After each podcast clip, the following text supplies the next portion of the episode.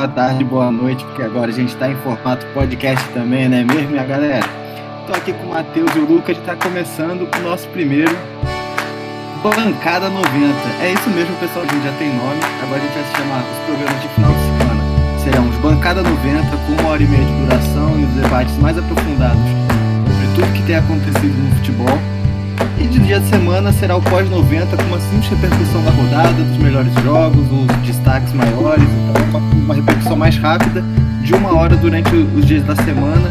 E aquela coisa, sempre no pós-rodada. Acabou a transmissão, da onde você estiver assistindo, já liga aqui na rádio, que na, na web rádio associativa amadora, que a gente vai estar online aqui, sempre pós-rodada. E depois, perdeu o nosso programa ao vivo? Não se preocupa não, vai ter reprise, a gente está formato podcast nos principais agregadores. Então é isso, vamos tocar o programa. Vamos lá, Matheus, Lucas, fiquem à vontade aí, dar o primeiro destaque de vocês e se apresentar. Se apresentar não, né? Dar o boa noite pro nosso ouvinte. Bom dia, boa tarde, boa noite. Eu já me Matheus Bom dia, Matheus. Opa. Eu gostaria de fazer um destaque rápido aqui do jogo do, do Corinthians. Eu aqui, tricolor, aqui exaltando o timão. Mas é isso aí, né? Faz parte aqui da vida dos comentários futebolísticos. Eu tô gostando de ver aqui o como a forma que o Corinthians está jogando e não foi só desse jogo, já tem mudado um pouquinho esse estilo de jogo que tá fazendo a marcação alta. Hoje no Botafogo pressionou muito a saída de bola. E gostei muito desse trio ofensivo do Corinthians ali formado por Otero, Casares e Mosquito muita velocidade, movimentação. O Corinthians ainda peca um pouquinho na troca de, de passes ali, mas consegue subir com bastante velocidade. O time que tá ficando redondinho, tá ficando redondinho. Então, meu destaque é pro Coringão. É isso aí. Bom, fala galera. Bom, bom dia, boa tarde, boa noite, boa madrugada. Cada um ouvindo na hora que, que mais se sentir à vontade, agora no formato podcast. Meu destaque é um destaque negativo, né? É sobre a fase do Bahia e, e nesse buraco que ele está se metendo. É, já vinha com o Mano, agora com a demissão do Mano. São cinco rodadas é, perdendo, cinco derrotas consecutivas. A última vitória foi sobre o Curitiba no dia 16 do 11, então vai fazer um mês e dez dias assim que o Bahia só vem perdendo no Campeonato Brasileiro. Teve vitórias na Sul-Americana, mas acabou sendo eliminado pelo, pelo Defensa e Justiça então a fase do Bahia é bem complicada, tá chegando próximo à zona do rebaixamento. Ele, o Bahia podia entrar hoje com uma vitória do Vasco na zona do rebaixamento, mas como o Vasco perdeu, ele mantém o mesmo número de pontos e fica ali na, na beirinha da zona. Então, é, preocupação para o time do, do Bahia. E essas últimas rodadas vão ser de decisão, né? Essa vaga a gente vai. A gente vai discutir ainda no programa sobre essa zona do rebaixamento, essa, essa zona, essa zona perigosa aí, zona quantas vagas aí, ainda resta. Quantas vagas ainda resta. E, e, e vambora, vambora. E vambora, vambora. Bom, eu vou soltar o meu destaque aqui. Meu destaque vai para meu destaque vai ser de série B. Foi o destaque do Matheus ontem, mas como muita gente não ouviu o programa de ontem e o, o de hoje que vai oficialmente em podcast, eu vou destacar aqui o América Mineiro, o novo líder da Série B, com uma campanha muito boa, o Lisca doido fazendo um trabalho fenomenal no, no, América, chegando a uma semifinal de Copa do Brasil e botando o Palmeiras no sufoco, né? Então, o meu destaque é esse. Vamos para o jogo do Corinthians, que foi o principal jogo dessa rodada, junto com Bahia e Internacional, que pegaram um horário nobre. Bora lá? Bora. Bora Milano, você que queria começar a falar do, do Corinthians, fica aí. É Bahia Internacional ou Corinthians e Botafogo? Coringão, Coringão. Coringão, Coringão. Coringão. Bom, Coringão, cara, é... eu queria. Seguindo a linha do meu destaque, né? Eu senti um time com muito mais movimento. O jogo foi um jogo, foi um jogo bom, até um jogo movimentado, teve bastante chutes. E o time do Corinthians, eu gostei também agora o Gemerson, que é um ótimo zagueiro aí, tá um pouquinho fora de ritmo, mas ele entrando em ritmo, o Corinthians vai ficar com uma zaga muito boa. Dois jogadores altos, fortes, são bons de cabeça, tanto para no ataque quanto na defesa. Walter fez um jogo seguro, apesar do Botafogo não ter chutado a gol muitas vezes. Acho que foi um chute a gol, um chute no gol, né?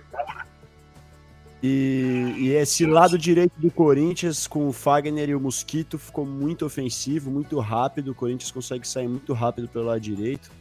E o Casares fazendo um jogaço, né? Fez gol e ele sempre se apresentando, chutando no gol, chegando de frente aí pro Corinthians. E o Jô, meu destaque sempre pro Jô. Eu gosto, eu gosto muito do Jô.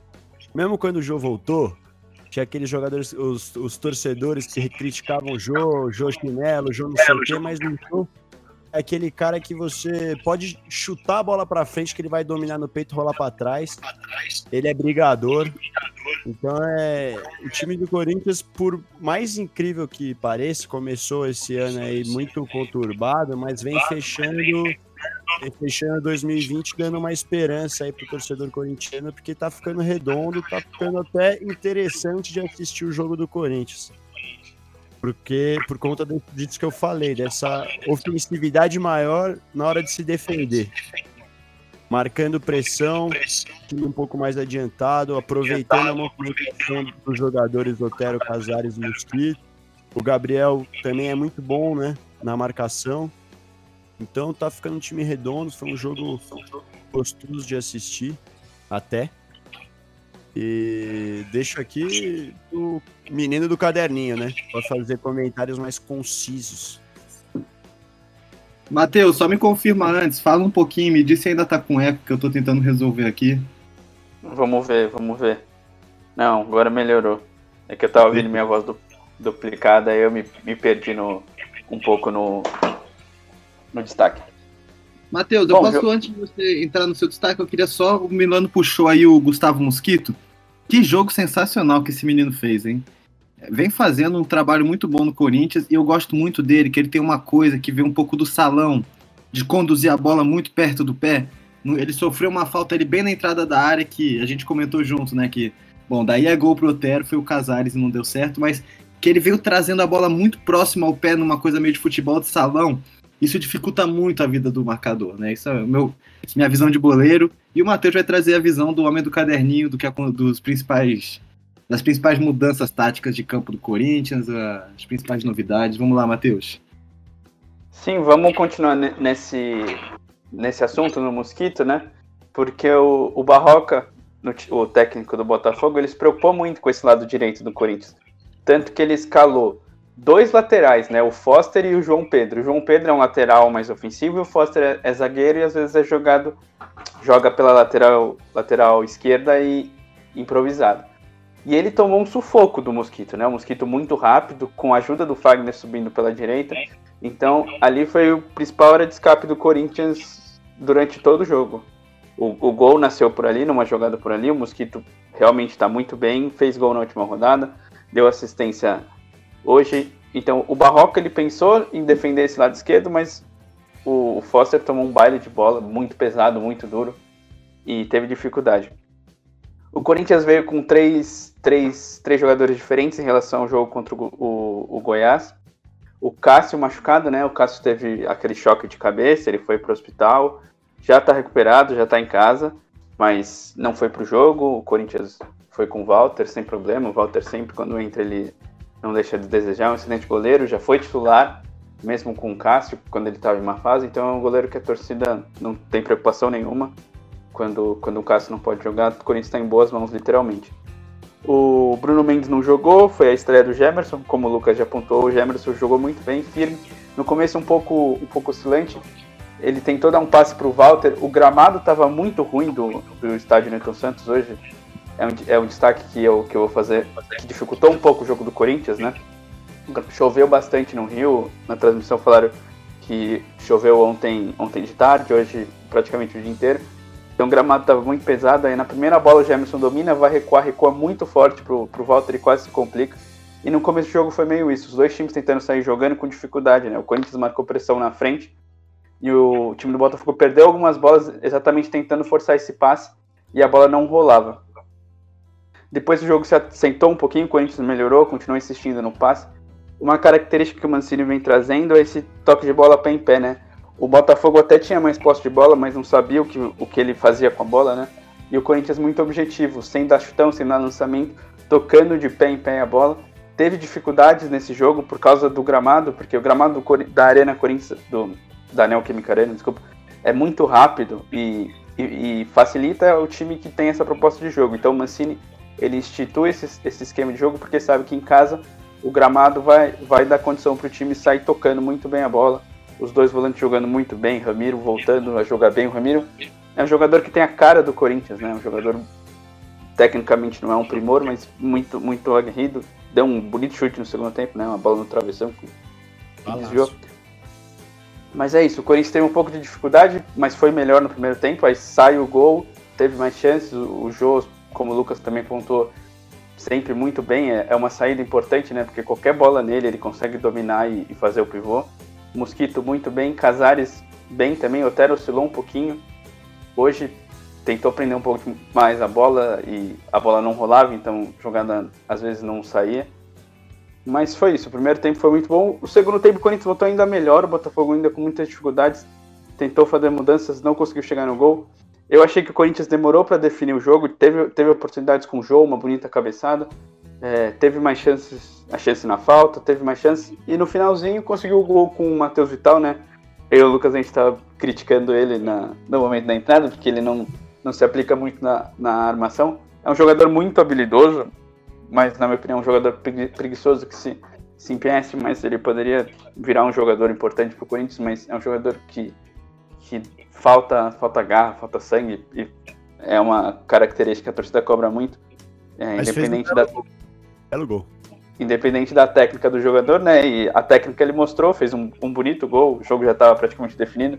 O Botafogo não chegou, chegou pouquíssimas vezes, mas ainda assim chegou com perigo. Teve uma bola que, que ficou pipocando na área, ninguém chegou, bola de cabeça. Então, o Corinthians foi para cima, mesmo com o gol não recuou, mas faltou matar o jogo, né?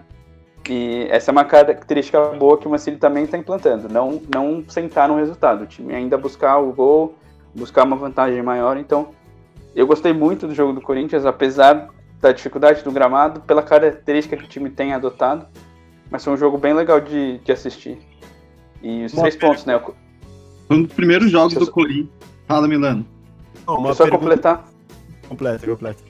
Não, só completar que é, é uma vitória muito importante porque o Corinthians nunca ganhou no Newton Santos, né? É a primeira vitória jogando nesse estádio. O estádio foi construído em 2007, se não me engano, para o PAN. Eu, o Botafogo vem jogando lá desde então e nunca ganhou, no, nunca ganhou nesse estádio. Foi a primeira vitória lá. Uma vitória contundente, 2 a 0 E coloca o, o Botafogo numa situação muito, muito, muito, muito complicada. Muito, nossa. Uma, uma perguntinha pros corintianos aí, né? Lucas e Matheus. Como é bom ver o time jogando, né? Jogando pra frente, marcação adiantada, faz o gol, não recua. É diferente pro futebol assim, né? É, gostoso, é gostoso. Hoje eu tava vendo o jogo com meu irmão e a gente se divertiu bastante. O jogo tava animado.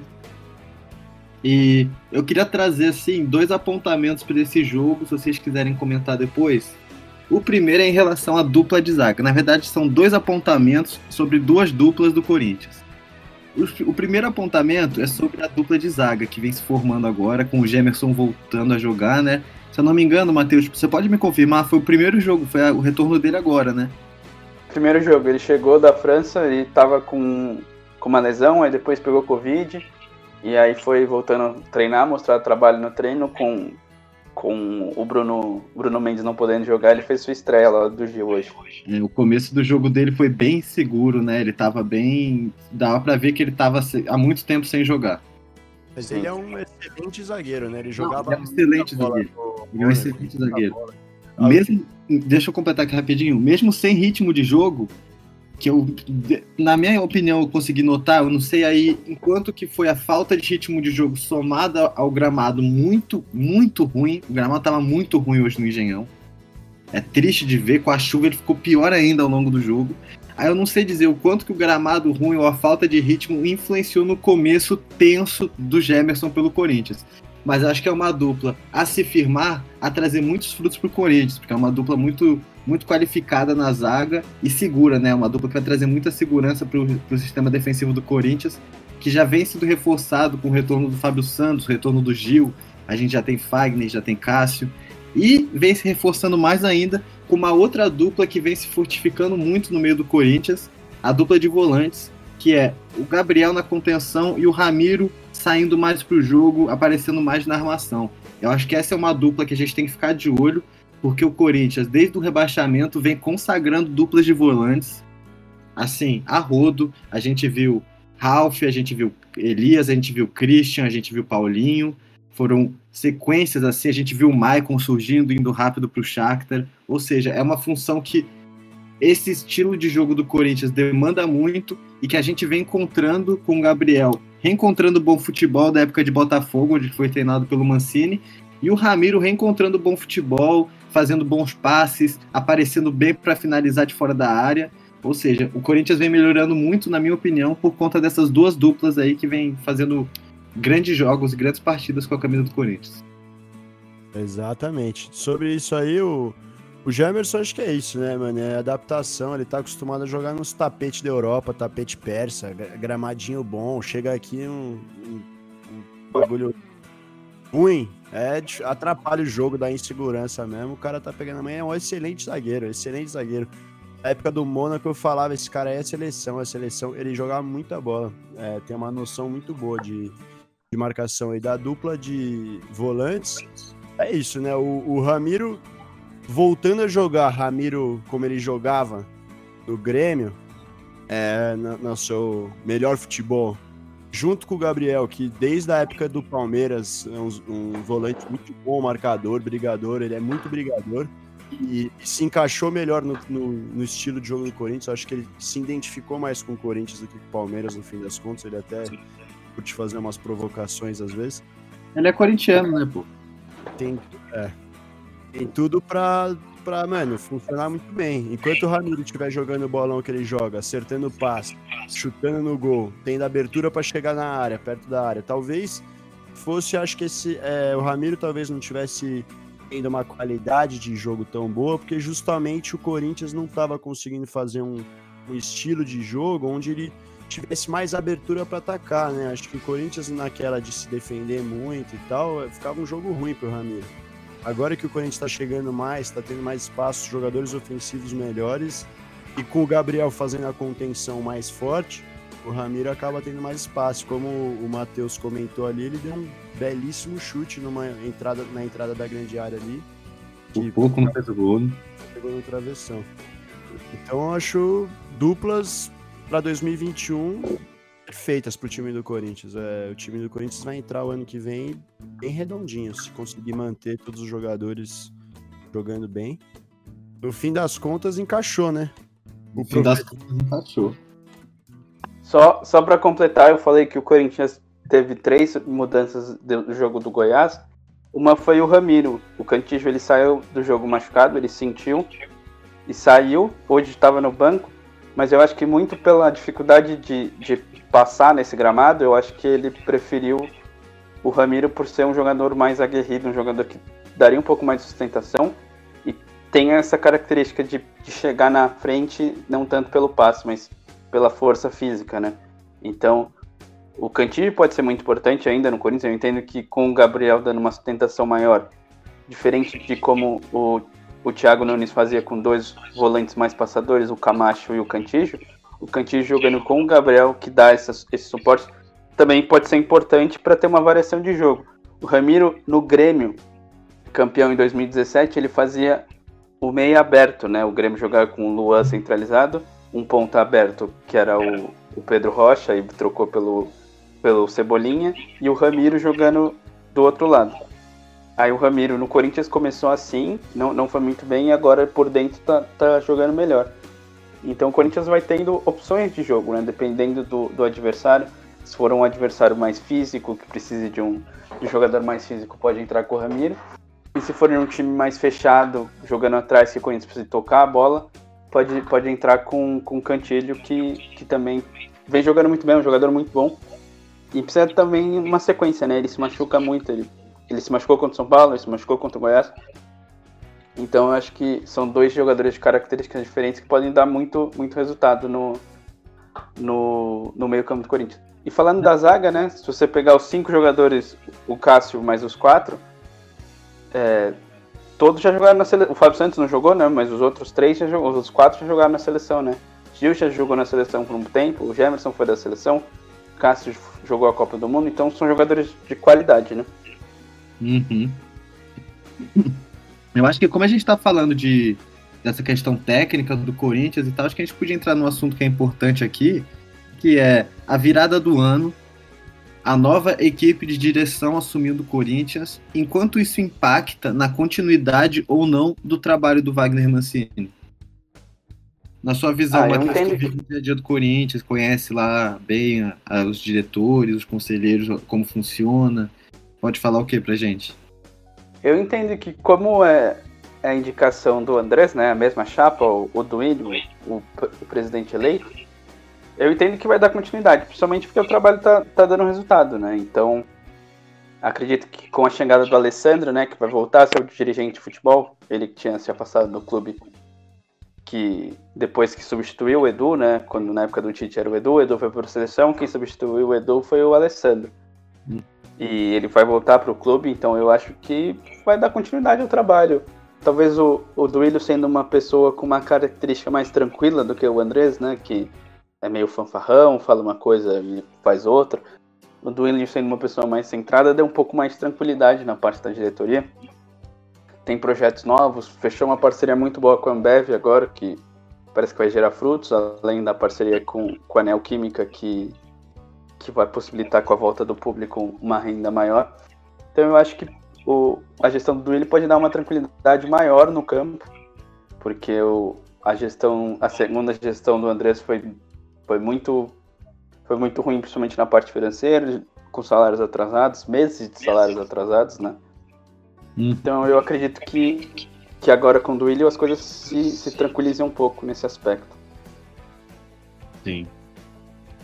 Bom, acho que assim, a gente pode falar um pouco das pretensões do Corinthians, né, para esse campeonato, porque se antes era não brigar pelo Z4, brigar para não ficar no Z4, né? Agora o Diniz fez o, o torcedor corintiano sonhar, né? O Diniz não. Vamos, O Diniz. Wagner, o Wagner Mancini, o Wagner Mancini, foi mal. Eu tava com o Diniz na cabeça aqui. O Wagner Mancini. O cara, é o técnico do, do líder do campeonato, pô, fazendo um baita campeonato. O cara fica coração, eu sei que no, no fundo, desde criança, seu coração batia tricolor. Tá bom, então. Bom, bora seguindo. Wagner Mancini fez o torcedor corintiano sonhar, né, Matheus? E, e Lucas, assim, se antes a gente tava ali desiludido e cabisbaixo, brigando pra ficar longe do Z4, hoje a gente já pode erguer a cabeça e, e olhar de frente pra quem tá ali brigando pela Libertadores. Eu- e- essa é a minha visão, pelo menos, porque eu sou o clubista iludido que eu vou na onda do, do perde-ganha. Mas É. o Matheus e o Milano, que o Matheus, que também é torcedor, mas tem a cabeça mais no lugar, e o Milano, que além de não ser torcedor, é rival e clubista, eu queria saber a opinião de vocês sobre isso, né? Sobre se o Corinthians realmente sonha com voos maiores no brasileiro. É, olha, eu acho que a briga pela pré-Libertadores tá difícil, porque vai ter só a sexta posição, né? Até o quinto Depende. lugar eu acho que já tá garantido. E a Calma. sexta posição é do pequenino, pequenino, o do pequeno Grêmio, do Grêmio pequeno, time pequeno, time de segunda divisão. Poupou todo mundo pra jogar hoje, pra jogar contra o São Paulo depois, e o São Paulo viajando, o time titular jogando, sendo campeão, vai jogar contra esse time pequeno que pode escrever o que eu tô falando. Vai ficar com 11 jogadores atrás da linha no meio de campo. E tá tudo certo, porque time pequeno joga assim. Ou seja, o Grêmio já abriu mão no Campeonato Brasileiro e pode ser que abra mão dessa sexta colocação aí. O Corinthians tá o quê? A quatro pontos, né, do Grêmio agora, dependendo do resultado. Três pontos, né? Não sei, depende do resultado do Grêmio hoje. Quatro. Quatro. Com empate, quatro. Com empate 4, então. Se o Grêmio, por acaso, dá uma vacilada aí contra o Atlético Goianiense, já fica três pontinhos da sexta colocação, é possível. O Palmeiras é um time que é muito forte, por mais que esteja em outras competições, acho que vai manter uma distância ali de pontos que é difícil roubar a posição do Palmeiras, mesmo do Inter, que dá umas escorregadas, mas tá mantendo, né? Os últimos cinco jogos do Inter também teve três vitórias, então eu acho que é difícil brigar por uma posição que não seja a sexta. Mas a sexta posição tá em aberto. Pra mim, o Corinthians pode sonhar, sim.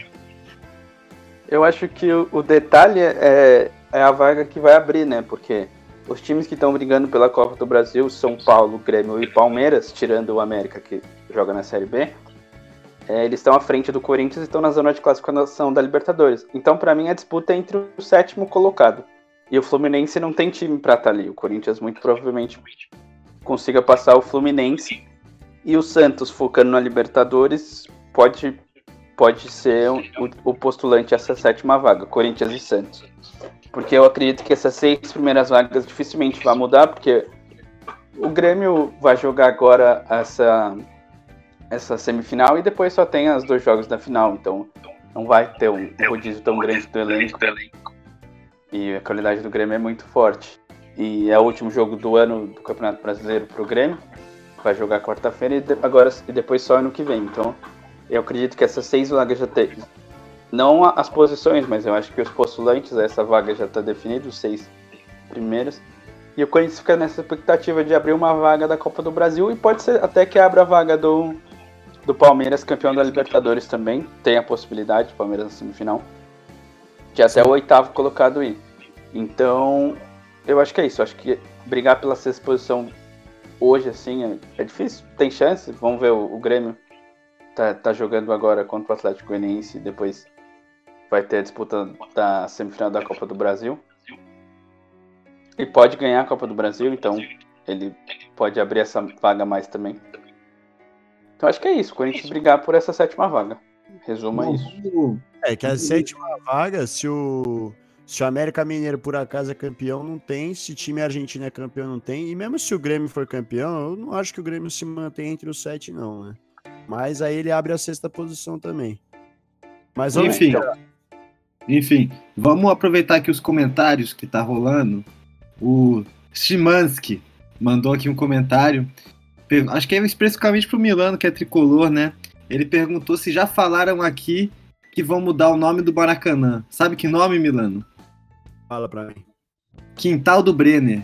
O cara deitou oh. em todos os times cariocas, pô, no Flamengo, no Fluminense. Só não deitou no Maracanã no Botafogo porque o jogo é no Engenhão. Gostei do nome. Já fez, já fez a, o link com o Quintal dos Contos? é, com certeza. Mas com certeza, eu, eu apoio esse nome, viu? Eu não esqueci o nome do, do cara ali, era meio difícil. Russo. Chimansky. Chimansky. Chimansky. Chimansky, tá aqui na, no comentário. Escavusco. É, o Brenner.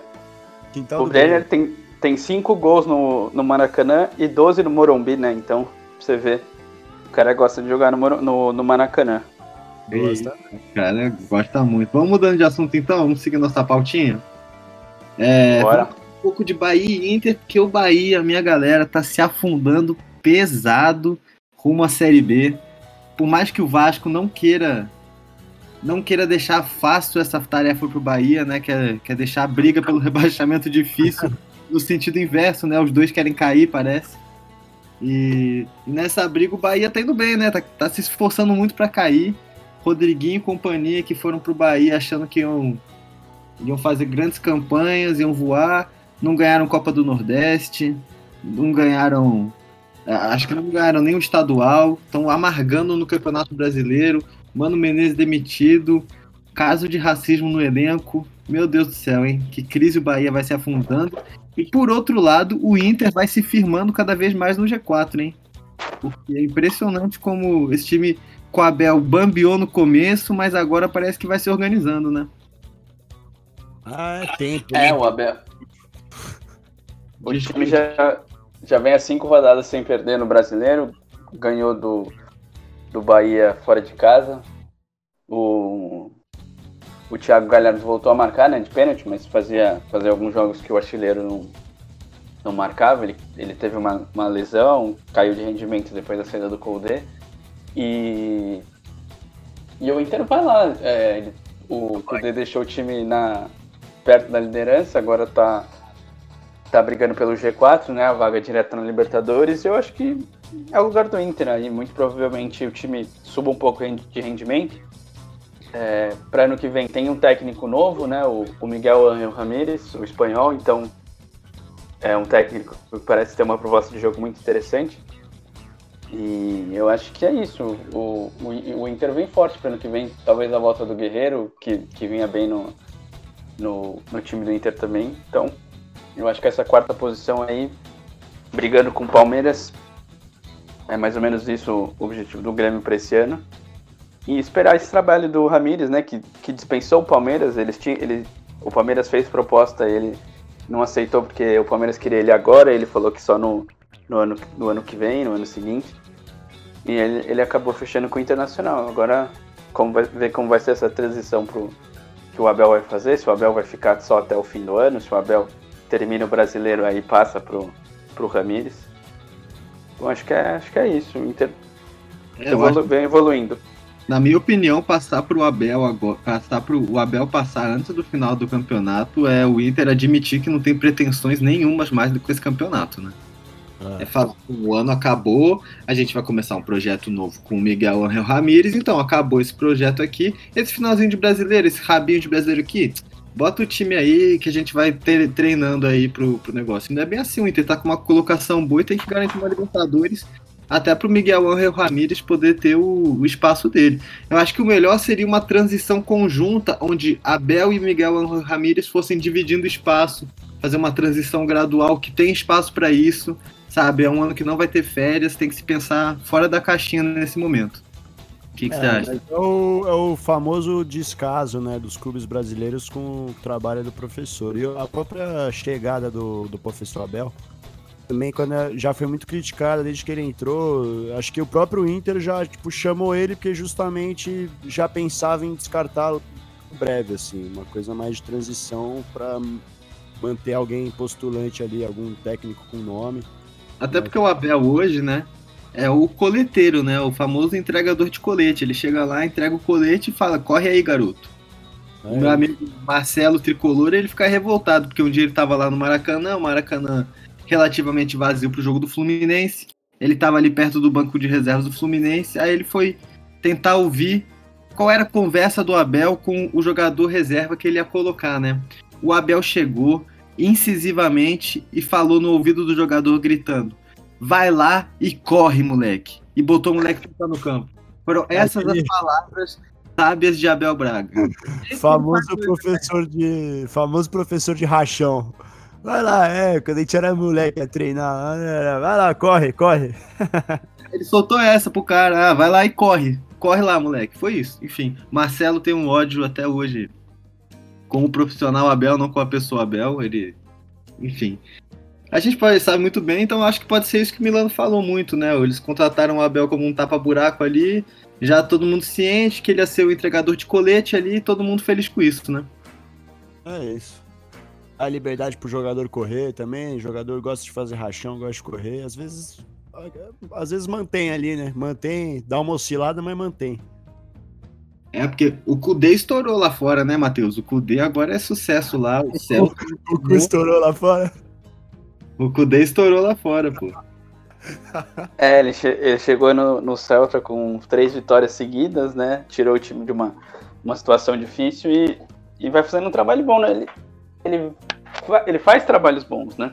O trabalho do Inter, a- apesar dos, dos, dos rachas com a diretoria, das tretas que ele teve, era um trabalho que podia dar frutos, né? Ele saiu porque por essa briga e por, por oportunidade melhor de, de, de salário e de, de, de país, né? Foi morar na Espanha, pegar um time inferior ao, ao Inter, né? Em questão de tamanho e pretensões, mas que tenha mais, mais segurança para trabalhar, mais facilidade, né? Sem tanta interferência da, da diretoria. O Inter passou por um, por um processo de, de eleição, o, o presidente da, da o candidato da oposição foi o que ganhou, tanto que culminou na saída do D'Alessandro.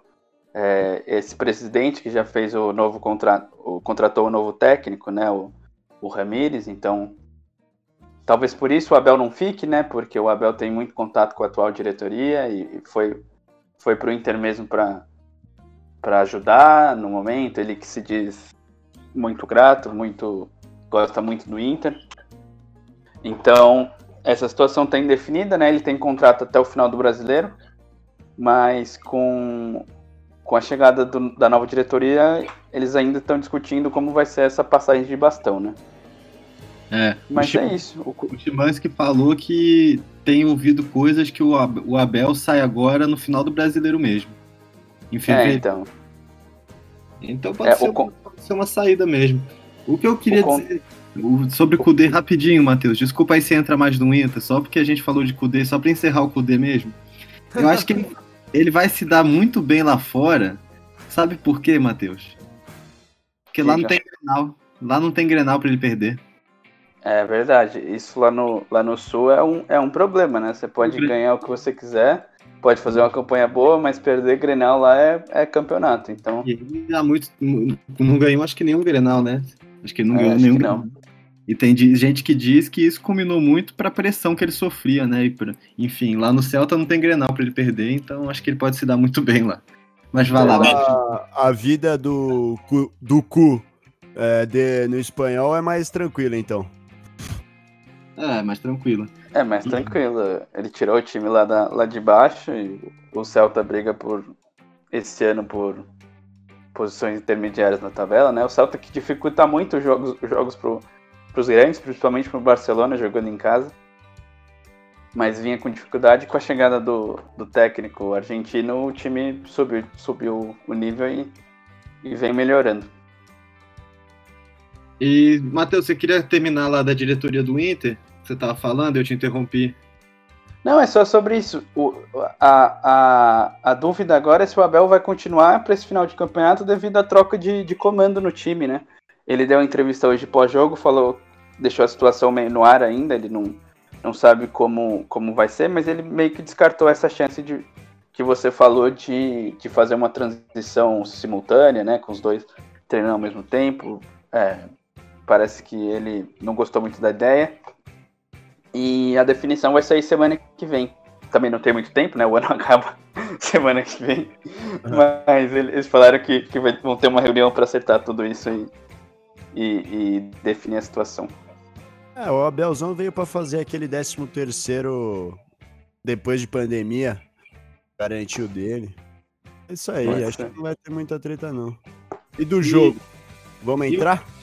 Bora, bora entrar no jogo. Quer falar do campo bola, Milano? Começar? Ah, um panorama geral aqui. Posso dar um pontapé inicial? Eu acho Pode, que vamos o, no panorama geral mesmo, porque a gente ainda tem os jogos das 6 e 15 pra dar uma comentada. Matheus, como que tá o, o Grêmio aí? É, 30 minutos do primeiro tempo, Grêmio 0, a, Atlético Goianiense também 0. O jogo equilibrado, Atlético Goianiense criando até mais pela, pela falta de, de, de entrosamento do time reserva do Grêmio. Então tá um jogo equilibrado, o Grêmio com bastante dificuldade de, de criar, o, o goleiro Jean, que Deus me livre, é, não, não trabalhou ainda. Ó, tem um contra-ataque bom do Grêmio agora. É, o Alisson puxou, bateu, Jean fez a defesa. Melhor nem falar o nome dele. É, não dá, né? Esse cara não podia jogar futebol mais, mas tudo bem. É, é isso, um jogo equilibrado, o Atlético Goianiense não fica lá atrás, tenta jogar. Bom, Milano, aproveitar que ele deu uma caída, Bora. bora entra no, no campo bola.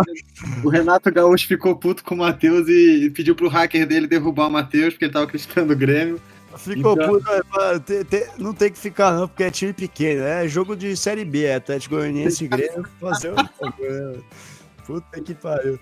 Mas enfim, Agora, falar de futebol de Série A, a gente pode pegar aqui o jogo do Internacional com o Bahia. Internacional sim, é time de Série A, Grêmio Série B. enfim, mas o, o, o Inter saiu, saiu jogando muito bem na frente, muito melhor, né? Mas depois, Saiu. cara, tomou uma pressãozinha do Bahia, o Bahia ainda chegou, fez um, gol, um golaço com o índio, não vou falar o nome dele, com um jogador do Bahia lá envolvido no caso de racismo. é, O, o Bahia, na verdade, fez o gol, já tava 2 a 0 pro Inter, né?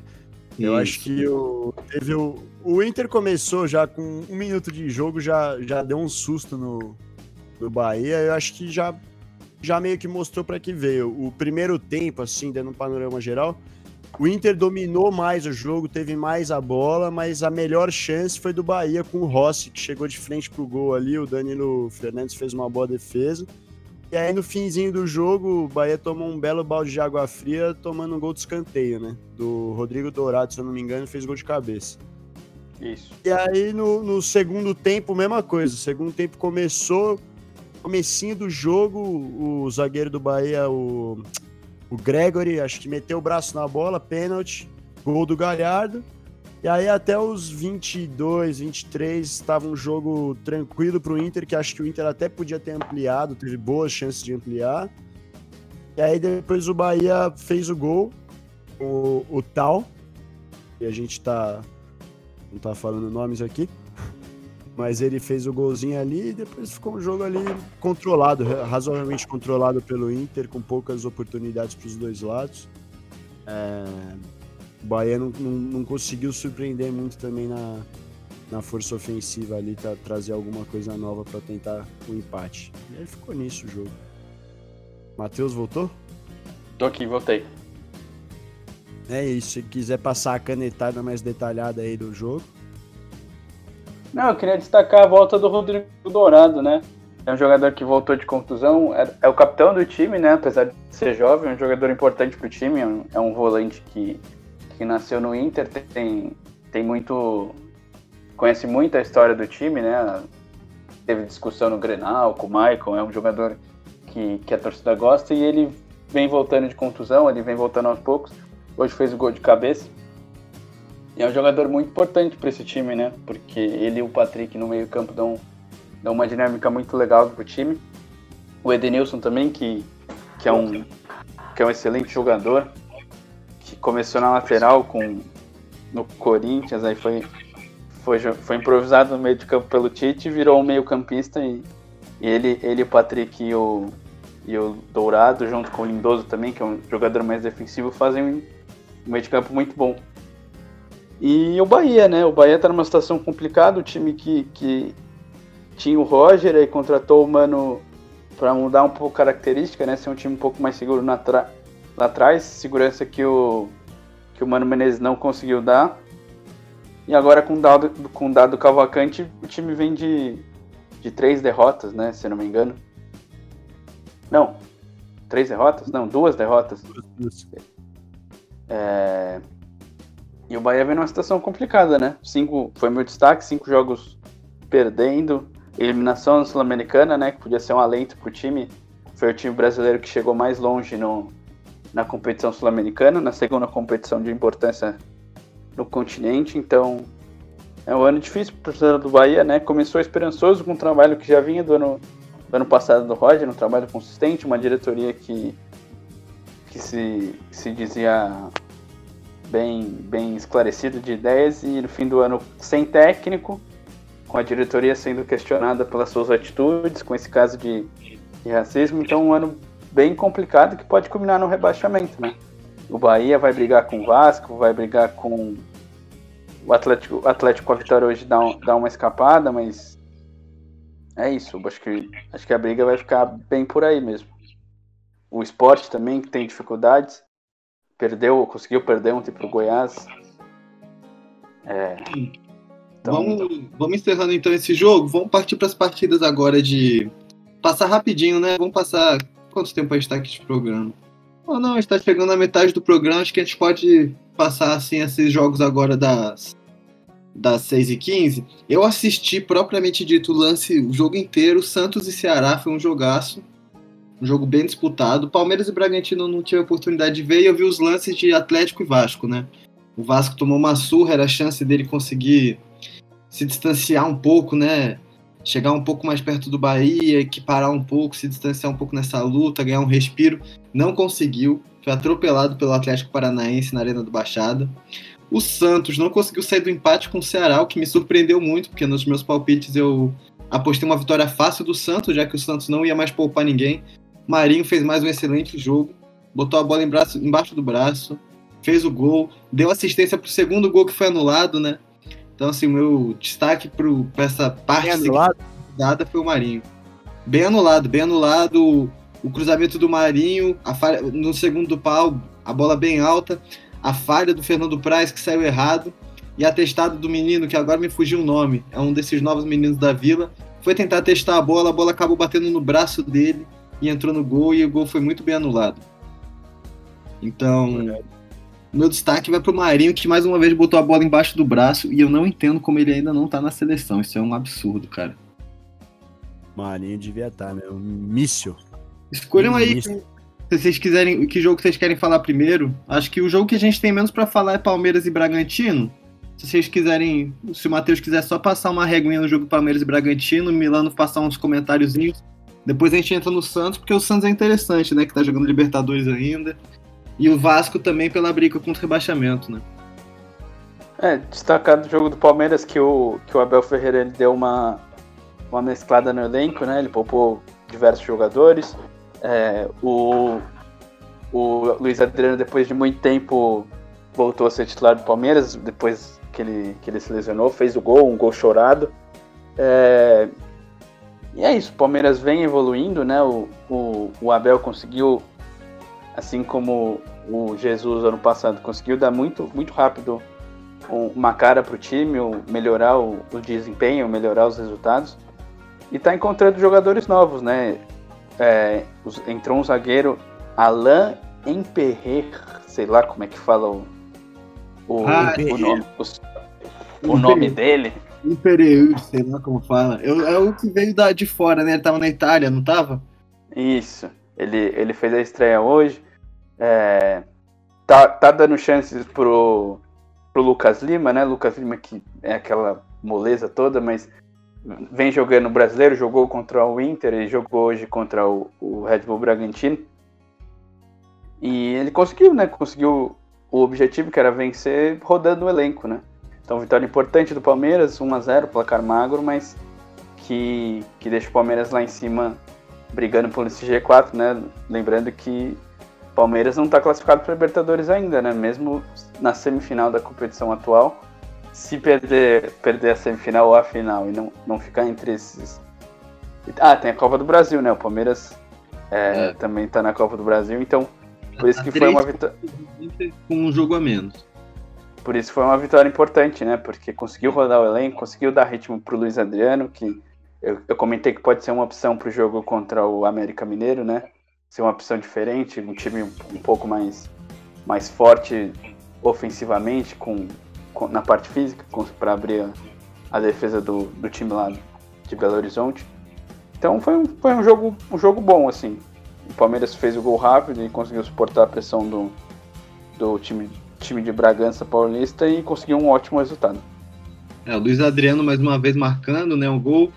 E destacar isso, né? A estabilidade do Palmeiras, mesmo rodando o elenco, consegue fazer partidas boas, mantendo a frequência, né? Porque um time, quando ele quer ganhar muita coisa, ele tem que ter uma frequência de resultados positivos. E o Palmeiras vem conseguindo manter isso com o Abel, né? Uma sequência de bons resultados, de vitórias. O empate com o América foi muito sentido, foi muito sentido, eu sinto, mas o Palmeiras dentro do brasileiro vem mostrando a sua regularidade. Eu acho que isso é importante para um time que quer se consolidar no cenário nacional. Você não acha, Milano? Ah, com certeza. A gente vê como, por exemplo, para o Santos, duas, duas, estar em duas competições acaba sendo muito mais pesado, né? O retrospecto do Santos nos últimos jogos do Brasileirão não são bons. Até por isso não me surpreendeu tanto o empate contra o Ceará, porque o Ceará até que vem num retrospecto interessante. Aí nos últimos cinco jogos fez 10 pontos. Só teve uma derrota e empate de hoje. E o Santos, por outro lado, só teve uma vitória, duas derrotas, dois empates. É, pra gente aí, é, inclusive, ver o meritão do trabalho do Diniz, que mantém o tricolor em alto nível em duas competições. Mas falando do Palmeiras, com certeza, o Palmeiras vem. Palmeiras em três competições, né? Incrivelmente vem mantendo uma regularidade muito boa no Campeonato Brasileiro. E tá fazendo um, é, um ótimo trabalho, o Abel no time do Palmeiras. Deixa eu fazer a nossa pausa para os comentários aqui. O Alvarinho Boleiro mandou um salve. Então aqui, ó. Salve, Alvarinho Boleiro. O Henrique Cola, o Henrique Cola mandou um boa noite, rapaziada. Da hora que agora vocês têm música de fundo. É, Henrique Cola, eu queria só dizer, a gente não tem agora só música de fundo. Agora a gente tem nome. O programa de domingo, esse que tá acontecendo agora chama Bancada 90. Nossas redes sociais vão sair já já. E a gente agora vai ser em formato podcast também. Então, todo dia, assim que acabar o programa, você perdeu o programa completo, então você faz o seguinte, você entra no teu agregador preferido, vai lá, busca por, por Equipe 90 e você vai achar todos os podcasts que saíram mais recentes que vão estar lá algumas horas depois, no máximo, depois da gente encerrar o nosso programa ao vivo. Se você não é muito fã do podcast e gosta mais do formato de rádio, então a gente vai ter a nossa reprise sempre no dia seguinte, no horário do almoço. Então é só você ficar ligado aqui, esse aviso pro Henricola e para todos os ouvintes, que agora a gente não tem só música de fundo. Nosso podcast nosso programa de rádio está evoluindo, está virando podcast, já tem rede social, já está ficando bem mais bonito. E aqui eu queria só que, completar o comentário dele, que ele falou assim, e eu só queria dizer também, atualizando, que os moleques é foda, ou seja, ele tá falando da gente, e que o Palmeiras não tem copinho, não tem mundial. É verdade, o Palmeiras, Palmeiras pode estar... Tá... mundial. Palmeiras não tem mundial. Não tem copinha, não tem mundial. Não tem copinha, não tem mundial. Então, eu, eu ressaltar, o Palmeiras está muito estável realmente esse ano, está melhorando, nos últimos anos vem se consolidando fortemente no cenário nacional, mesmo que sempre com o patrocinador por trás, mas ainda a Copinha Mundial vai ficar, tá devendo ainda, mas eu acho que um dia chega para os palmeirenses, né? Como diria, Tem gol. Santos não consegue. Tem gol, hein? Gol do Grêmio. Ah, não. 43 minutos do primeiro tempo. Grêmio é o placar. Calma, o gol tá sendo analisado. A bola pune.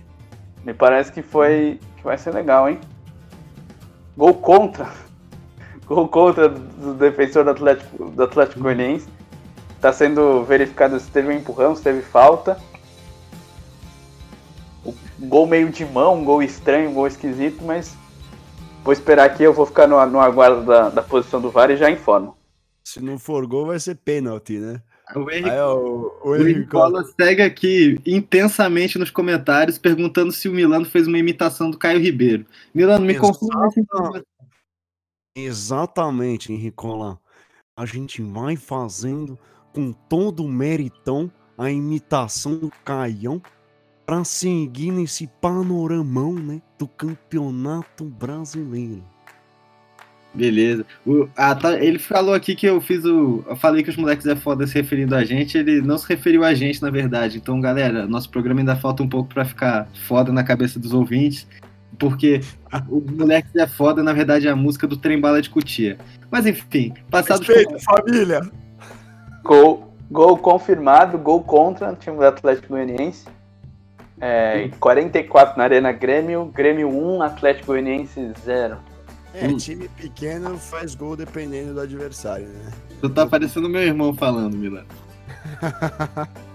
Bom, pô, acho que a gente pode entrar falando agora dos outros jogos, né? Vocês querem entrar o quê agora? No massacre do Atlético ou no empatezinho do Santos com o Ceará? Vou deixar vocês escolherem hoje, que hoje é domingo, a gente tá bem livre no, no tema, final de ano. Eu tô com o espírito Olha, natalino. Agora falar do Santos, né? Jogo que, que a gente acompanhou com mais. Com mais atenção, né? É. Bora. Bora falar do Santos. Cara, eu achei o jogo bem disputado, assim, eu gosto muito do trabalho do, do nosso querido Gordiola, o Guto Ferreira, né? Ele faz um trabalho muito bom nos times do Nordeste, ele, ele já levantou caneco esse ano, ganhou a Copa do Nordeste com o Ceará. Então ele, assim, um, ele é um treinador que para mim já é muito consolidado no cenário nacional, em especial no, no cenário do futebol nordestino, né? Ele é um, um, técnico muito consolidado, que já fez bons trabalhos no Bahia e no Ceará, no Fortaleza. Então, assim, eu acho que ele é um cara muito qualificado. Ele merece o, que, o trabalho que ele vem colhendo, assim, o Ceará também merece, porque desde que se manteve com o Lisca doido, vem fazendo um trabalho com a cabeça no lugar, que é uma coisa que o Matheus a gente já debateu muito aqui. E o time tem que ter cabeça no lugar e saber pelo que, que ele briga ele tem que pensar primeiramente isso. Pelo que, que eu vou brigar esse ano com o que eu tenho? A partir daí, montar todo o planejamento do ano em cima disso, né? E o Ceará vem fazendo isso e vem colhendo os frutos. Tá lá no meio da tabela, se mantendo seguro na primeira divisão, para quem sabe ano que vem, com uma posição maior, um aporte maior financeiro, quem sabe buscar posições maiores, fazer que nem o Fortaleza que chegou a uma competição sul-americana, transformar o futebol do Nordeste uma no, do Nordeste e especificamente nesse caso, né? Porque a gente não pode generalizar o Nordeste como se fosse um estado. Falar principalmente de Fortaleza, né? A cidade de Fortaleza com o Ceará e com o próprio Fortaleza se mostra muito forte, né? No cenário nacional, o estado do Ceará se, se mostra muito forte com esses dois times se consolidando na, na primeira divisão. Aí Fortaleza, Vale do Rogério e o Ceará. Desculpa. Não, e o Ceará com esse, essa sequência de trabalhos bons da diretoria, né? É, e pra pegar mais um do Nordeste, o Bahia também tinha, vinha se consolidando aí também em competições é, nos anos, nesses últimos anos, agora nesse final de 2020 que tá cambaleando, mas tava na Sula, tava brigando, né, também. Acho que o Bahia, uma pena que tá acontecendo na reta final do Brasileirão, mas vinha como a, gente, como a gente falou, com uma diretoria bem consolidada, com um trabalho bom, que acabou ficando conturbado nesse ano aí, né? Sim. Sim. Que você acha, Matheus, desse trabalho do Ceará, do trabalho do Santos, né? Porque o Cuca vem se mostrando sabendo fazer trabalhos muito bons, né? Ele vem se apresentando, apresentando trabalhos muito bons no Santos, ano após ano que ele passa por lá. Ele teve um intervalinho, eu acho que se ele não tivesse tido aquele intervalinho ali que ele parou por questões de saúde e tal, ele, o Santos estaria muito, muito, muito melhor hoje. Muito melhor hoje. O Santos joga bem com o Cuca, o Cuca sabe armar esse elenco, conhece bem os jogadores que tem. É, o, Santos vem mostrando a importância dos técnicos, né? Porque ano passado não tinha time para ser vice-campeão, contratou o Sampaoli, que fez um excelente trabalho, conseguiu chegar a, nessa posição, não, não brigou pelo título por causa que a campanha do Flamengo é uma campanha fora da curva. Muito provavelmente em, em, outros anos o Santos brigaria, brigaria forte pelo título do brasileiro. E agora nesse, nessa segunda passagem do Cuca, né? Também muito boa. A primeira já foi muito boa, o trabalho foi interrompido pro, pelo problema de saúde que você falou. E aí, logo depois ele foi para São Paulo, não deu muito certo. Mas agora voltando no Santos, faz um trabalho consistente, puxa muita, muito jogador da base. Tem os dois goleiros que, que deram conta do recado. É, alguns jogadores experientes, o Pará, que é, o, que é um dos capitães do time que muita gente desconfia, né? Mas o, o, cara já jogou em Grêmio, já jogou em Flamengo, já foi campeão em vários, em vários lugares. Algum, algo de positivo para o grupo e para e as ideias do técnico ele deve trazer. O Santos que o perdeu. É, capitão, é, então. É um cara meio. Às vezes o pessoal tira sarro, fala que ele não, não é tão bom, é um jogador. Mas é um jogador que cumpre o papel, né? Que, cumpre o papel. Eu acho que assim, enchem muito a bola do Léo e eu acho o Pará tão bom quanto o Léo. Aquele ex que falou, manda o Barcelona vir aí, vamos ver se o Barcelona é tudo isso. É mesmo. tudo isso, é. Mas é isso, o Santos, o Santos teve um pouco de dificuldade no começo, perdeu o, o Sanches, né? Que foi um dos melhores jogadores na temporada passada, e mesmo assim conseguiu chegar à semifinal de, de Libertadores, estar numa posição até que boa no, no Campeonato Brasileiro. O, o Marinho destaque, né? O Sotelo também muito bem, voltando, hoje voltou a ser titular. O, o Pituca também voltou a ser titular hoje no time do Santos. Então é isso, o, o Cuca faz um trabalho muito bom com os jogadores que tem, com, mesclando experiência com, com a molecada da base, que é sempre forte. No Santos eles têm um, um incentivo, né? Eles se sentem mais confiantes talvez eu imagino que seja mais fácil subir no time do Santos, porque a torcida já entende como funciona. Esse ano não tem, não tem torcida do estádio, mas o, o, a instituição sabe como, como tratar os garotos, né? Então, Caio Jorge vindo muito bem, o pessoal da zaga, é, os goleiros muito bons. Então, eu acho que o trabalho vem sendo positivo. E mesmo se não ganhar o título, né? Porque o título, o título continental é um título muito, muito difícil. Mesmo estando na semifinal, tem um adversário muito difícil. Se passar, tem a final em jogo único, mas vai ser um jogo de quem, quem vier do outro lado vai ser um jogo difícil. Então é, é, manter o trabalho, né? É exatamente o que você falou. Qual era a pretensão do Santos no começo do ano? Qual era a ideia de, de time? Onde que o Santos ia chegar? O planejamento era semifinal de Libertadores. Eu posso, eu posso cravar que não. Que ninguém no, no, na diretoria, os torcedores também não esperavam que o time chegasse a essa posição a briga do Santos é essa, brigar pela Libertadores, pela vaga na Libertadores do Campeonato Brasileiro. E isso o time está conseguindo fazer. Então o trabalho tem que ser mantido, talvez com, com a nova, nova diretoria, né? Conseguir acertar as contas, não que, que isso não prejudique dentro de campo. E assim o Santos pode brigar por coisas maiores ano que vem, reavaliando a, a qualidade do elenco, reavaliando os objetivos e aí sim dando um passo a mais em relação a esse ano. E o Ceará, só, só, só um comentário rápido pelo Ceará, o Ceará realmente vem fazendo campeonatos tranquilos, né? Não brigando lá embaixo. Ganhou o clássico, que, que é muito importante na semana passada. E eu imaginei que seria um jogo difícil. Eu, eu comentei ontem que, que o Ceará vem, vem em ascensão, vem em alta com, né, né, nesse final de temporada, que ia ser um jogo difícil, eu acreditava nisso. E acabou sendo, né? O Santos quase conseguiu a vitória com, com esse gol irregular aí que, que, que o juiz é, anulou. Esse gol anulado tirou a tua caravada, né, cara? É, então, eu acreditava no jogo difícil, mas a, a, a nova recomendação é que se bate na mão no, no ataque tem que marcar mesmo, independente da, da intenção, posição de corpo, então com, é, muito provavelmente foi marcado com, com, com, com, uma forma correta. E é isso, o Ceará também brigando na parte de cima da tabela, brigando por competição sul-americana, conseguindo mais dinheiro, reavaliando os investimentos, contratação. E já tem um jogador que está sendo, sendo especulado em vários times, né? O Vina, o meio-campista, que, que o Corinthians está indo atrás, parece que o Flamengo também está interessado.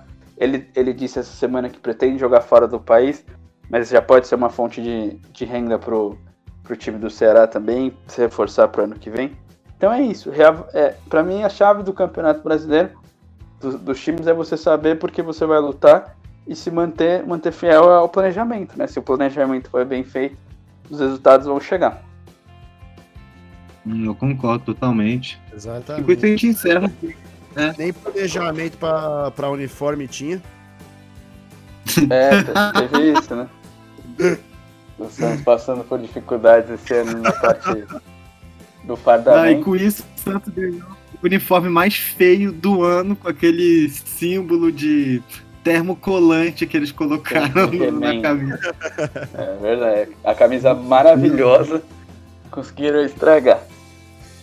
Não, Mas conseguiram transformar a camisa mais bonita do ano na mais feia do ano. É. Onde já se viu camisa com dois símbolos, cara. Quem tá que maluco. aprovou, né? Quem que aprovou, porque Quem que aprovou? Não, não leu o regulamento, não leu o regulamento do time, né? O, como é que chama? Os, os, times têm um, um não é regulamento. Ah, o estatuto. O está, exatamente, estatuto. o estatuto. Quem não leu o estatuto para aprovar as terceiras camisas, mas tudo bem.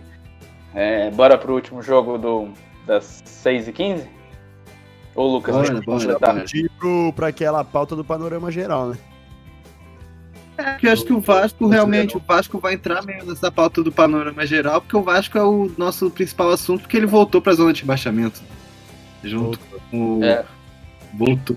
Mesmo com um jogo a menos, então acho que assim, se a gente for falar de jogo de, do Vasco, a gente vai ter que consequentemente falar de rebaixamento. Né? Bom, bora. Então vai lá, Matheus, pode assumir aí falando do Vasco. É, o Vasco se coloca numa situação muito difícil, né? O, o, o, primeiro gol é algo muito esquisito, né? O time vai tentar sair jogando de uma forma completamente abarroada lá. Saiu jogando muito mal e o, e o Nicão fez o gol. O Nicão meteu dois hoje. Nicão que é um jogador que está há muito tempo no, no, no, Atlético Paranaense. É um jogador de qualidade.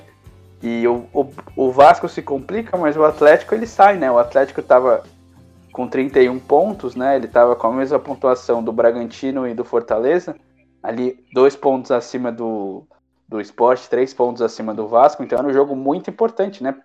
Jogo de seis pontos, porque o, o Atlético ganha quatro pontos e empurra o Vasco para baixo, então a diferença aumenta para cinco pontos, seis pontos, então um jogo muito importante, o Vasco dificuldade, o, o trabalho do Sapinto não vem resultados, nos últimos, nos últimos jogos só uma, só uma vitória é, na, na, última rodada, então o time do Vasco não tem qualidade, né?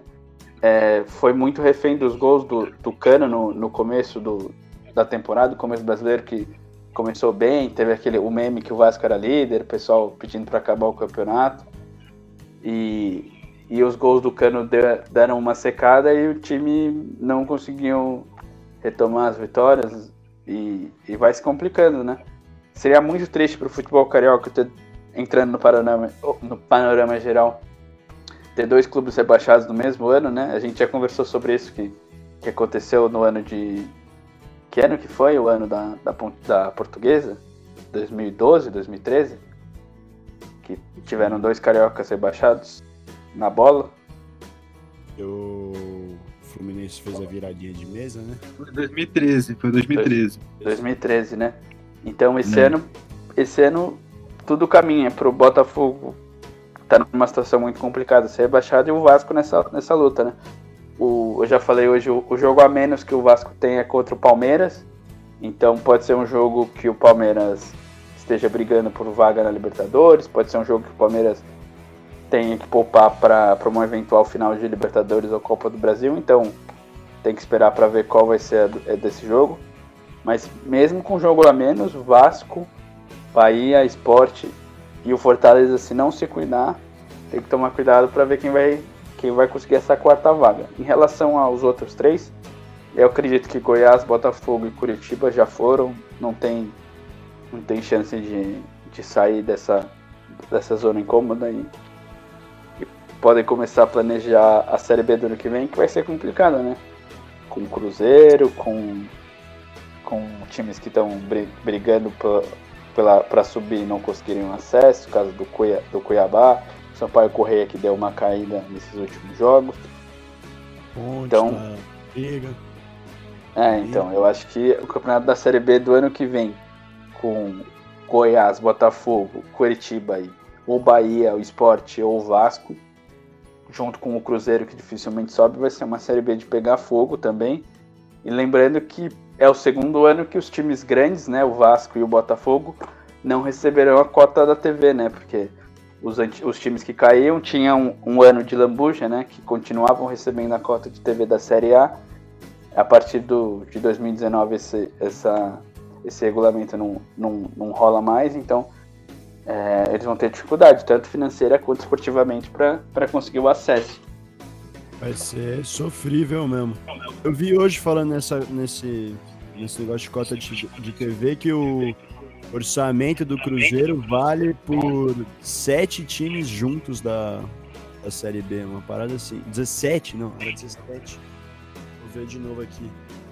É, de qualquer forma, discrepante, assim, o que o Flamengo tem para manter o, o Flamengo, o Cruzeiro tem para manter o elenco comparado com os outros times da Série B, né? Coisa que talvez o Botafogo e o Vasco não, não tenham tanto, né? Uhum. Eu vou fazer aqui a, a nossa parte dos comentários rapidinho, que a gente tem comentários novos. O, o Henrique Cola segue falando, não, a música tudo bem, mas vocês também são foda, né? Como ele já disse. Ele falou, só Opa, tem que controlar aquele emocionado que disse que o Odair Maionese era top 3 dos técnicos do Brasil. Quem foi o, o emocionado que botou o, o Odair entre o top 3? Eu jamais. Eu não curto esses técnicos do Soy. Não lembro, não. Petrangueiras. Talvez tenha sido Marcelo ou Breno, enfim. Tá repreendido então. E o Thales Moreno, o Thales Moreno, ele manda aqui. O Corinthians chega na Liberta? Chega. Chega? Milano, chega ou não chega?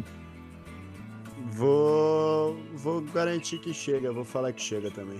Ô Thales, tu sabe minha resposta, não vou nem responder, pô. É Corinthians no coração e a vaga na mão. Enfim, bora partir pro.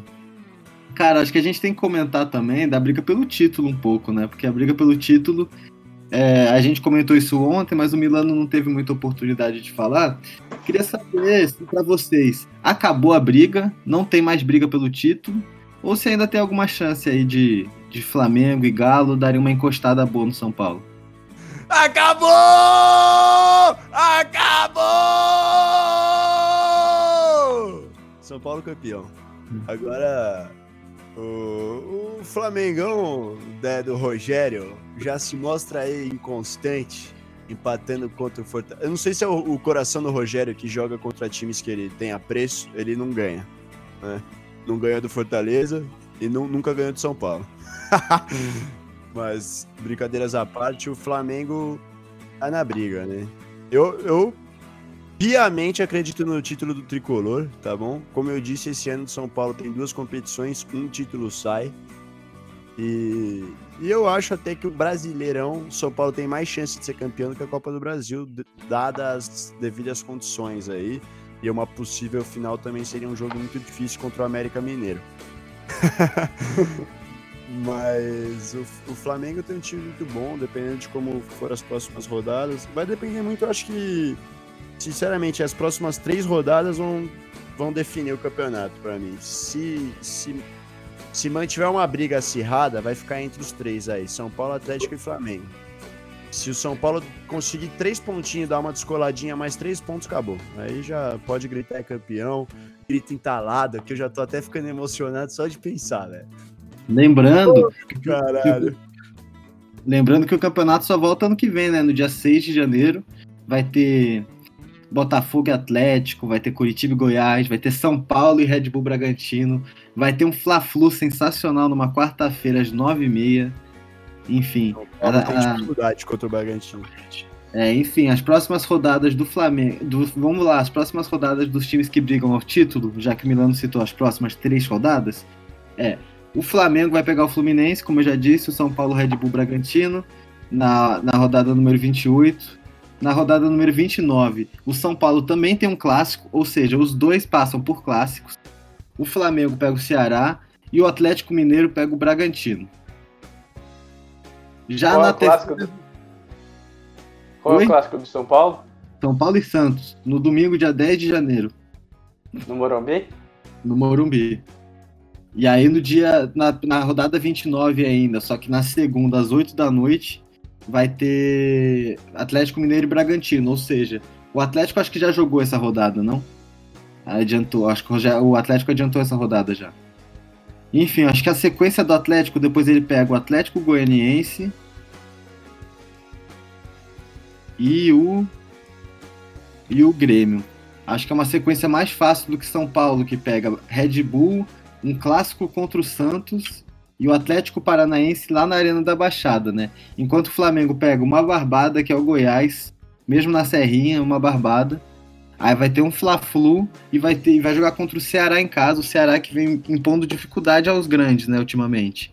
Então acho que assim, a sequência do Galo favorece, pelo andar da carruagem dos jogos, favorece o, o Atlético, né? Mas o São Paulo em casa é muito forte. É, como, eu comentei, como eu comentei ontem, que o Breno achou que, que já tinha acabado também, assim como o Lucas, eu acho que a gente tem que pensar o, que, o, o quanto vai pesar essa sequência de jogos do São Paulo, uma possível eliminação ou até a classificação para a final da Copa do Brasil, né? Porque a eliminação pode gerar um desânimo e, e a classificação pode, pode pode gerar alguma, algum tipo de ansiedade. É, essa falta de rotação do elenco que o Diniz não, não fez esse ano, num ano muito, muito atípico, né? Uma coisa foi o ano passado o Jorge Jesus, com a qualidade de elenco que tinha, fazer poucas, poucas mudanças. Esse, é, é, esse ano já, é, já pode ser diferente. E também tem o Covid, né? O São Paulo ainda bem não passou por, por nenhum surto dentro do elenco, mas é algo que não pode ser descartado, né? Porque se o São Paulo tiver acontecer algum problema, perder vários jogadores por, por uma, duas rodadas, rodadas decisivas do campeonato, pode se complicar, coisa que o Flamengo já passou, o Galo já passou. O Flamengo teve que escalar o quarto goleiro, né? Foi aí que achou o uhum. Neneca. Né? E conseguiu um bom resultado contra o Palmeiras, né? Jogando com, com diversos desfalques. Então, é uma coisa que o São Paulo não enfrentou ainda, que pode acontecer. Ainda temos nove rodadas até o fim do campeonato. E eu acho que, que vai ter muito, muita emoção ainda. Acho que esses três se destacam na briga. O Inter, dois pontos de Flamengo e Atlético. Eu acho que, que não tem muita chance, mas Flamengo, Atlético Mineiro e São Paulo farão uma briga até o final. Acho que esse campeonato vai ser decidido só no, nas últimas rodadas. É, eu acho que vai ser intensa essa briga aí pro final. O Lucas voltou aí ou a transmissão dele caiu? É, acho que caiu. É, acho que ele ainda não voltou. Não, não é um bom presságio, né? É. Falando de São Paulo. É. é. Exatamente. Fica o aviso no ar. Espero que aconteça a mesma coisa com São Paulo. E eu gostaria muito do Galo ganhar, né? Um alvinegro, quem sabe, depois de tanto tempo. O torcedor do Galo merece isso, merece esse título brasileiro. Mas, Matheus, É, vamos. o, o Galo, Galo que nunca foi bi, né? Eu queria perguntar pra você ah, uma pergunta assim que eu tenho. Vamos ler uns comentários aqui rapidinho, enquanto o Lucas não volta. O Luiz Bora. mandou. E aí, galera, eu sou o Luiz, torcedor da Portuguesa. Tô comemorando aqui que, subi, que chegamos na Série D. Comenta aí disso, meus pés de rato. Então, Luiz, a gente já comentou sobre esse, eh, sobre a Portuguesa bastante. A gente esquece, a gente falou ontem, inclusive, sobre isso que a, a Lusa realmente escolheu a Série D, né? Porque ao final da Copa Paulista, os times têm o direito de ou escolher entre participar da Série D ou da Copa do Brasil. E isso foi tema de um debate aqui de mais de 40 minutos num dos nossos episódios. Se não me engano, foi quarta, não foi, Matheus? Que foi quando a Lusa ganhou? Acredito que tenha sido. Na É. quarta, é, depois do jogo contra o Marília, né? É, na A gente quarta. falou. Desculpa, a gente falou bastante sobre o que escolher, as implicações que, que isso poderia gerar no futuro. E aí, com, com a definição da escolha da, da diretoria pela, pelo acesso à Série D, é, eu acho que pode, pode ser muito bom, né? A Lusa no ano do seu centenário ter esse, esse título e pode ser o caminho para a reconstrução e a volta da Lusa jogar a elite do, a, a elite do futebol paulista e um campeonato mais estruturado, né? O campeonato estadual, campeonato nacional mais estruturado, série C, série, série B, que o time consegue ter um planejamento melhor. Exatamente. Muito. Acho acho que foi um assunto muito interessante e se você quiser mais, a gente. A gente pode disponibilizar para você esse esse, docu esse arti- arquivo, né, para você ouvir essa discussão que foi muito interessante. Mas sobre, já que a gente está encerrando aqui, eu acho que a gente podia falar sobre uma questão que foi muito debatida, né, ano passado e que volta à tona esse ano, né? Vale a pena mesmo poupar o elenco, Matheus? Eu sei que esse ano é um ano atípico, mas pensando no panorama geral, Vale mesmo a pena poupar? O Flamengo não poupou quase nada no passado, ganhou tudo. O São Paulo não tá poupando e tá brigando por tudo. Com todos os protocolos bons que eles tinham também, eles não conseguiram. Aliás, eles não tiveram nenhum surto de Covid no elenco, né? Então, isso conta muito pro São Paulo manter o seu time sem, sem poupar muito. Mas eu acho que assim, vale mesmo a pena poupar. Os times que não têm poupado têm se dado melhor, né? É, é, é claro que, que tem, tem dois pontos, né? Você poupa os jogadores. O time perde em entrosamento, em qualidade, né? Porque se o jogador é titular, ele tá numa fase melhor. Mas o time ganha em, em preparação física e os jogadores mais qualificados estarem melhor para eventuais finais, eventuais jogos, jogos cruciais, né? Mas eu acho que com o calendário que a gente tem, jogando um campeonato estadual com 18 datas, um brasileirão com 38, mais as competições, mais a Copa do Brasil, competições internacionais, eu acho, eu acho muito difícil você manter o, o mesmo elenco, tendo poucas alterações no ano inteiro. Os, os times europeus mesmo, que tem, tem quantidade menor de jogo, eles, eles rodam o elenco na, nas ligas, nas, nas competições de Copa, nas competições menos importantes. Eles fazem um- um- uma rotação do elenco que não completo, né? Não como o Renato faz, que tira todo mundo. Mas eu acho que tirar jogadores é, de forma aos poucos, né? Esse jogador poupa essa rodada, tá para estourar, põe reserva, e assim dando condição de jogo, né? Para 15, 16 jogadores dentro de uma rotação titular, eu acho, eu acho mais interessante do que manter apenas os mesmos 11 e com risco de lesão, com queda na, no rendimento físico, queda na intensidade do jogo, né? Porque é, dependendo do técnico, do treinador, é o caso do, do Diniz no São Paulo, ele exige uma, uma intensidade de jogo muito grande, né? E isso nos momentos decisivos, o jogador pode ficar sem perna, isso pode ser, pode ser, pode ser difícil para o time, né? Pode, pode prejudicar muito a equipe.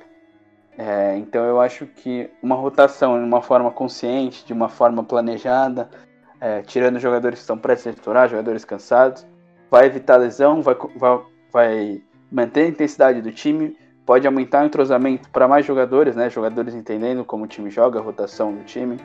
as jogadas, a, a, forma de jogo. Então é interessante você ter um, um, elenco com 16, 15 titulares. Eu acho que esse é o caminho para você conseguir ter uma temporada de, de sucesso.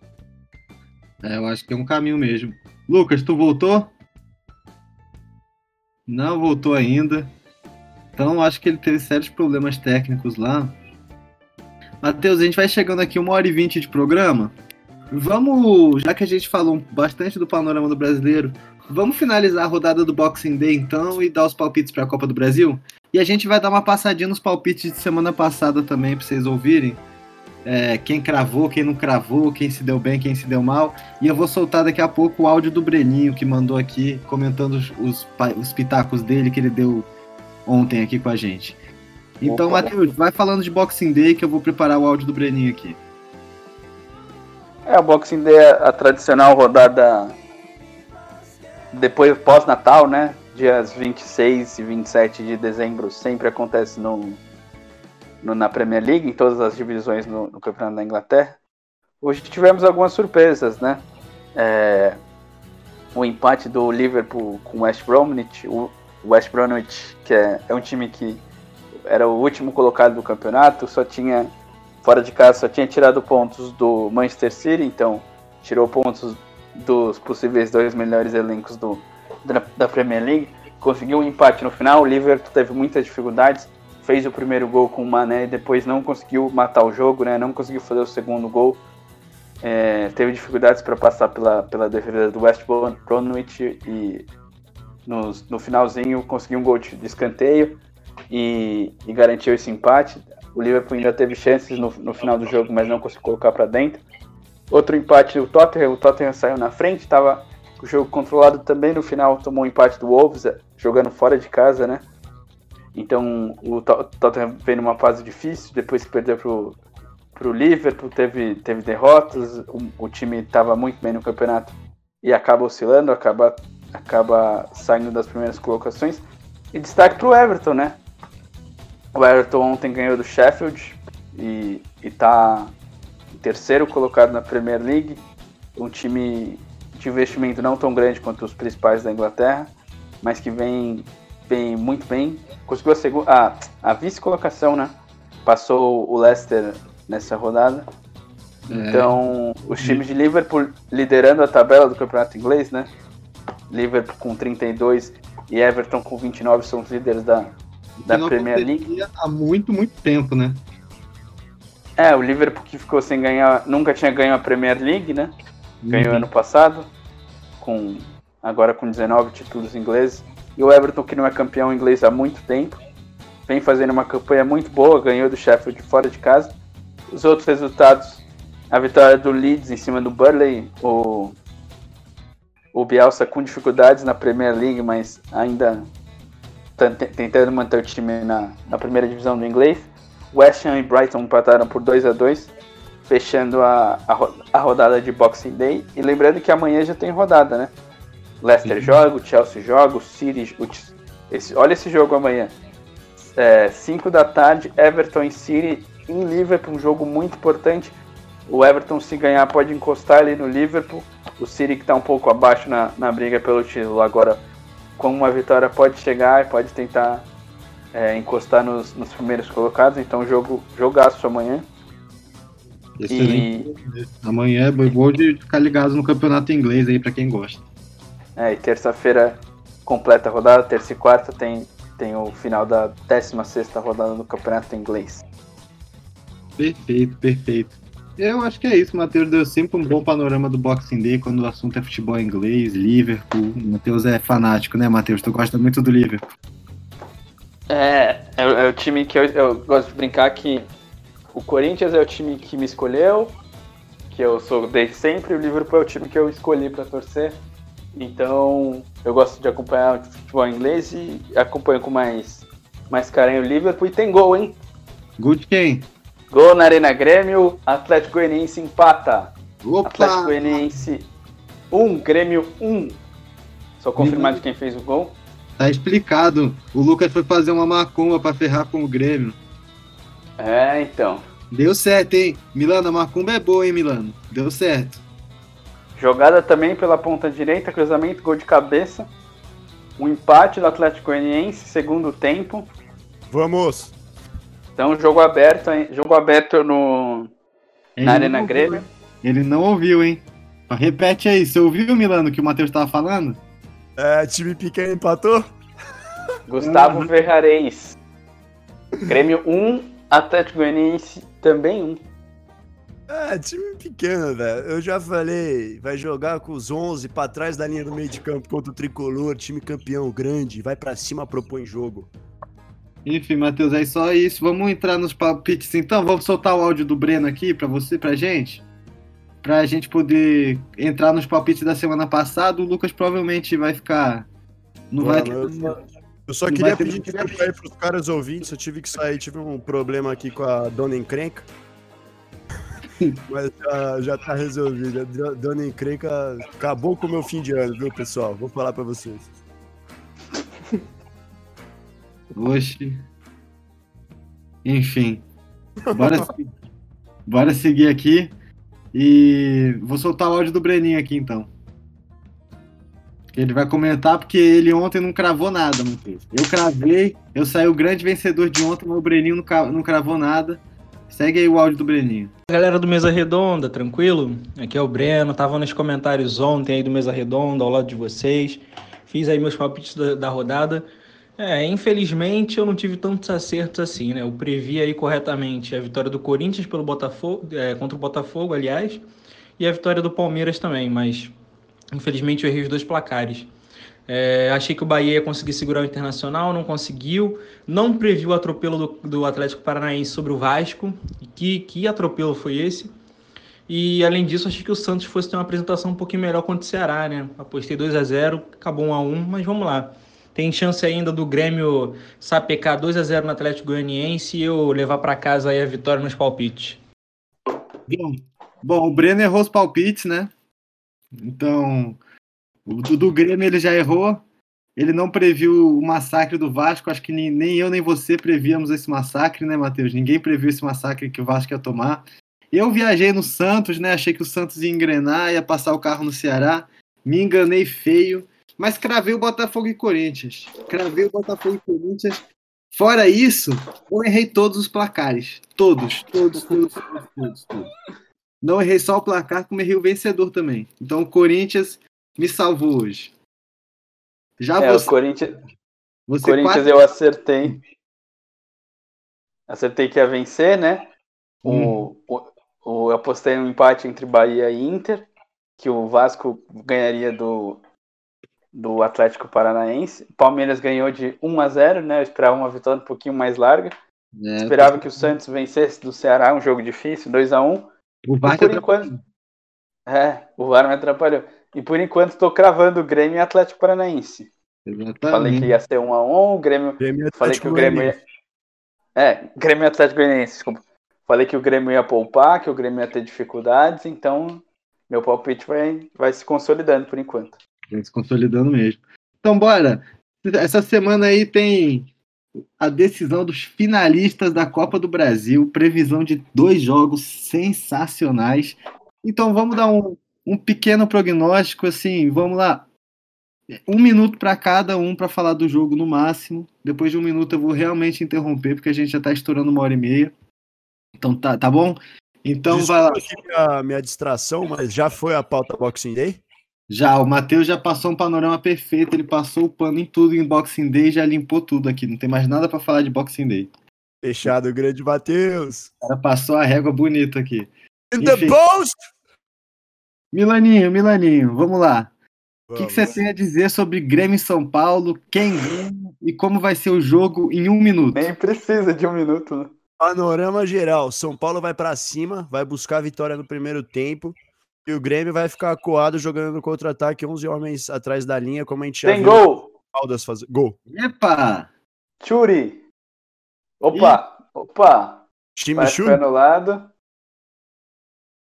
Vamos esperar a decisão do VAR. Continua aí, galera. É, então, o Grêmio vai fazer aquele velho e bom estilo 11 Caldas campeão da Libertadores, contra-ataque. E o São Paulo vai jogar, vai jogar bola, vai propor jogo e vai meter 2 a 0 Esse é meu palpite.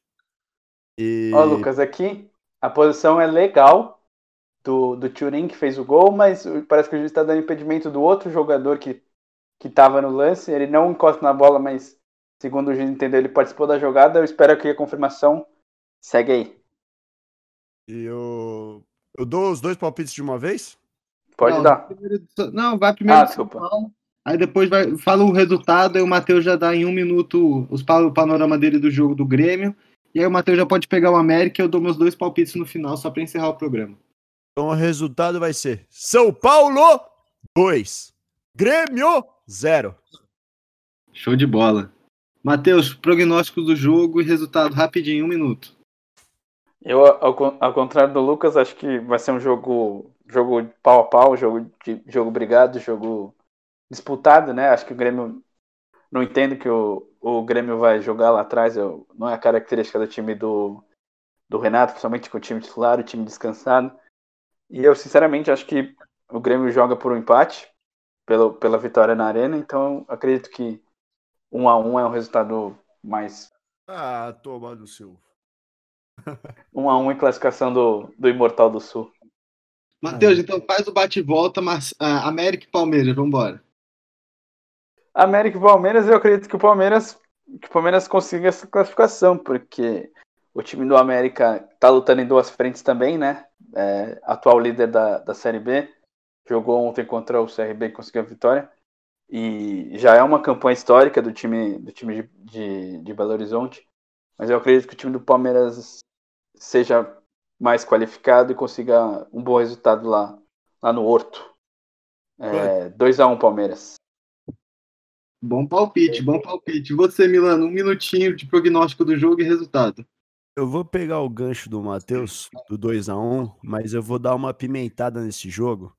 Eu acho que o Lisca doido vai soltar o time, vai soltar a coleira no finalzinho e o América vai fazer um golzinho sofrido, 2 a 2 pênaltis, América passa. E gol confirmado. Turim, Grêmio 2, Atlético Goianiense 1 na Arena. Grêmio. Time pequeno Não, tava, tava legal, tava legal. O jogador que tá impedido não participa da jogada, ele nem chega perto, eles correm em direção à bola, mas nem chega perto da bola. Não atrapalha o goleirão, atrapalha o zagueiro. Não, tava longe. Tava longe, achei acertada a decisão do, do árbitro de vídeo, o juiz nem foi ver na, no, no monitor e Grêmio 2, Atlético Goianiense 1. É. Então vou para os meus palpitezinhos, sem muito, sem falar muito. Em São Paulo, 2 a 1 São Paulo, Grêmio nos pênaltis. Em Minas, América 1, Palmeiras 0. Ó, É isso, pessoal. temos três finais diferentes, então, é isso? Três finais diferentes. Na opinião, Lucas, ac- na opinião do Milano, São Paulo e América na final. Na opinião do Matheus, Palmeiras e Grêmio na final. Na minha opinião, Grêmio e América na final, final sem paulistas. E Libertadores com final paulista. ô louco. Beleza. Enfim, pessoal, vamos encerrando então? Posso soltar a vinhetinha? Bora. Solta Vai. a vinheta. Até quarta-feira, repercutindo os grandes jogos da Copa do Brasil. Um grande abraço, pessoal. Ó, quarta-feira, se quiser narração, eu não vou ter futebol, hein? Então, quarta-feira, com narração do jogo de algum jogo da Copa do Brasil, com transmissão simultânea do, do, do, do outro jogo. Então é isso, pessoal. Um grande abraço. Até semana que vem. Até semana que vem, não. Até quarta, galera. Abraço. Até quarta no pós-90. Fiquem Até. ligados no podcast, nas nossas redes sociais, que vão ser criadas e vão ser anunciadas na quarta-feira em uma ocasião bombástica. Fique ligado aqui no conteúdo e já já procure por Equipe 90 no principal agregador que esse episódio vai estar lá. E se você ouviu a gente pelo podcast, fique à vontade também para vir ouvir pela rádio e participar do programa com suas mensagens. Um grande abraço e até quarta-feira com definição dos finalistas da Copa do Brasil. Você não vai ficar de fora. Até lá, abração, pessoal. Grande abraço.